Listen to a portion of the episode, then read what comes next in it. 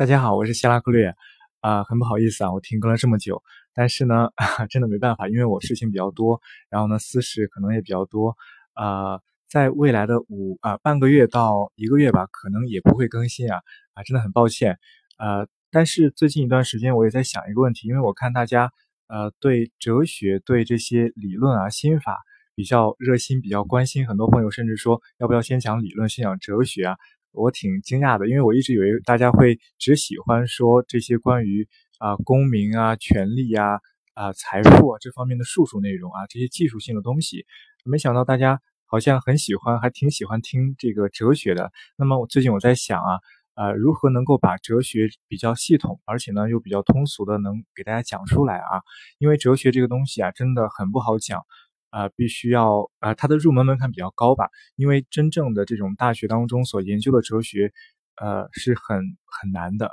很难的啊。所以我在想这方面，最近我也在和我的啊老婆在我们就是我在尝试着给她讲哲学啊，就是从啊一开始到现在哲学怎么发展的，然后哲学最关心的是什么问题，呃，我也在尝试着给她讲。然后呢，我想通过给她讲啊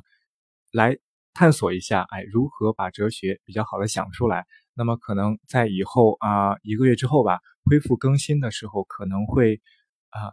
多讲一些这方面的内容啊。另外呢，啊很多朋友在我停更的这段时间给我提了那个不少问题啊，我也没想到，因为提了很多问题，最近这段时间我基本都没有上这个喜马拉雅这个 APP 啊，真的很抱歉，很不好意思啊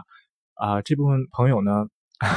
呃，没有办法，也也许只能等到我这个重新恢复更新之后呢，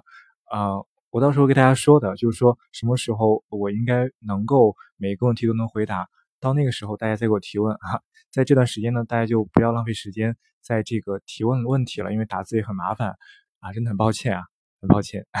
感谢大家对我的喜欢和支持啊，好，今天到这。